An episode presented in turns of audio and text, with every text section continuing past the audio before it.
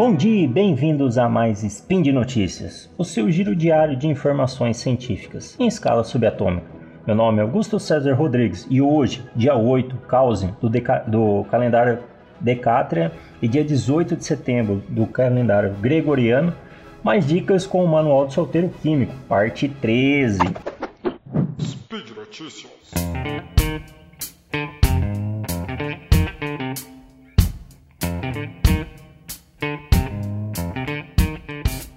Vamos lá, pessoal, para mais dicas. Hoje a gente vai começar com preguiça. É, eu sei que a gente tem bastante preguiça no dia a dia.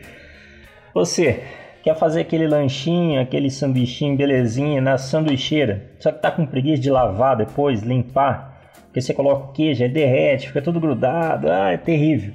Vamos lá, por uma dica. Fazer sanduíche na sanduicheira. Sanduicheira todo mundo sabe, né? Aquelas duas chapinhas, né? Que, que esquentam, que por indução, tá? E já outra, outra coisa, tem uma resistência. Isso daí a gente pode explicar outro dia. É, então vamos lá. Como é que você vai fazer para o seu sanduíche não grudar na sua sanduicheira?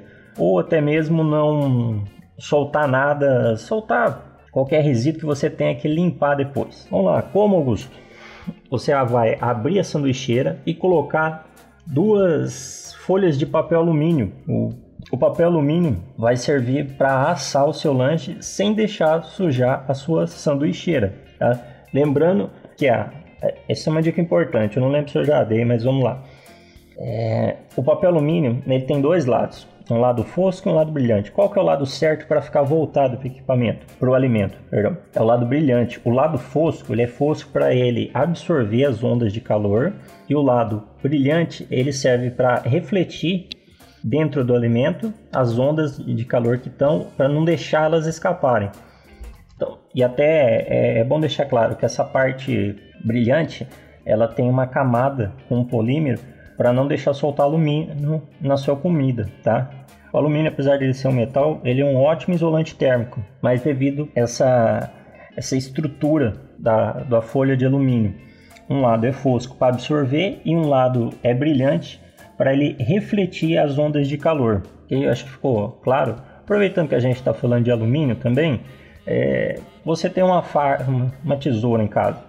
Ah, Augusto, dá muito trabalho para amolar essa tesoura, já me cortei. Tem um jeito mais fácil? Tem. Usando mesmo papel de alumínio. É, não o que você usou para fazer o lanche, se é que você me entende. Um novo, de preferência. Você vai pegar um papel alumínio, fazer bolinhas com ele e essa bolinha você vai cortando com a tesoura. Corta ali umas 10, 12 vezes uma bolinha de, de alumínio, ele vai amolar a sua, a sua tesoura. Cuidado que ela fica muito afiada, tá? Isso, isso ocorre porque o alumínio ele funciona, ele funciona como um abrasivo. Ele vai tirando micro pedaços da, da tesoura, do metal da tesoura.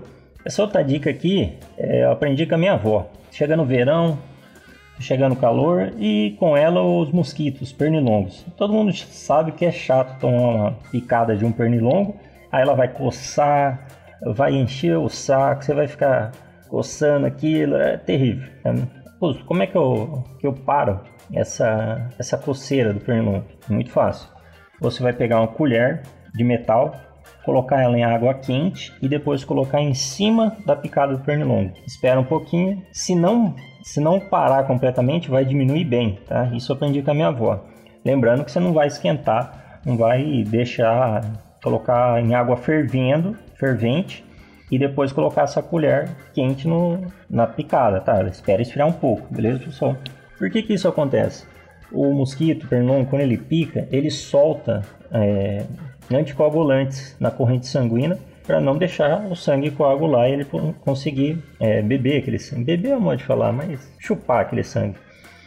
E nessa saliva dele tem proteínas que causam uma irritação. O calor ele vai quebrar as moléculas dessa proteína e com isso vai diminuir ou acabar com o efeito dela. É mais ou menos quando a carne é feita de proteína, cadeias de proteína, uma carne normal. Quando você esquenta muito ela, você ferve muito uma carne, ela desmancha, porque você vai acabando com as cadeias dessa proteína. Então é o mesmo, mesmo efeito, tá? Claro que você não vai fazer, não é uma temperatura que vai fazer a sua pele despedaçar, não é isso? É uma temperatura que seja bastante para quebrar as proteínas que o mosquito pernilongo libera na corrente sanguínea e faz da irritação. Isso eu aprendi com a minha avó, funciona, possa, pode tentar. Lembrando de novo, cuidado com a temperatura dessa colher, pelo amor de Deus, gente, beleza? Vamos para a próxima. Isso aqui eu acho que tem bastante gente que sabe, mas é sempre bom a gente reafirmar, né? É, é sempre bom a gente relembrar. Eu tenho dois copos presos, um está preso no outro. Por exemplo, dois copos de vidro e você não consegue tirar, você tem medo de quebrar eles na hora de puxar. Como que você vai fazer isso? Você vai colocar água gelada dentro no copo, dentro do copo que está em cima, e depois você vai mergulhar ambos um pouco, é, mergulhar numa água morna por um ou dois minutos. Logo eles vão ficar soltos. Por que que isso acontece? Esse, esse efeito chamado, é, esse é o efeito chamado de dilatação térmica. É, ele ocorre com o aumento do volume de um, de um corpo devido ao seu aumento de temperatura. É, o aumento da temperatura ele causa um aumento na agitação das moléculas e, consequentemente, a, o aumento da distância entre as mesmas. A, elas, a dilatação ela ocorre de forma mais significativa assim, é, em gases, depois intermediária em líquidos e de forma menos explícita em sólidos.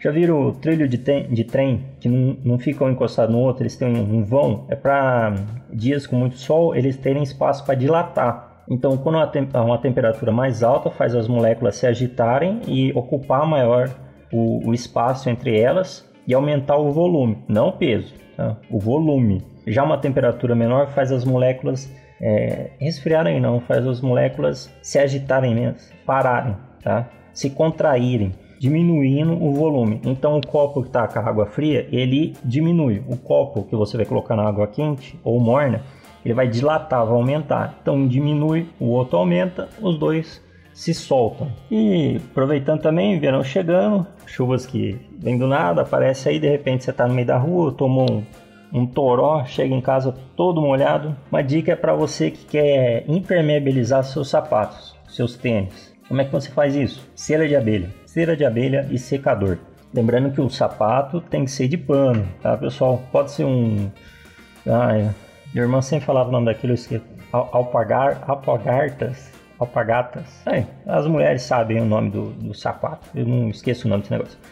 E um mocassim, tá? um, um tênis mesmo. Vai pegar cera de abelha. Cera de abelha vende em supermercados, é, produtos de, de é, conveniências de cosméticos, perfumarias, pega cera de abelha, passa em todo, todo o seu sapato, seu calçado, passa, esfrega, você vai ver que ela vai soltar, vai ficar inteirinho branco.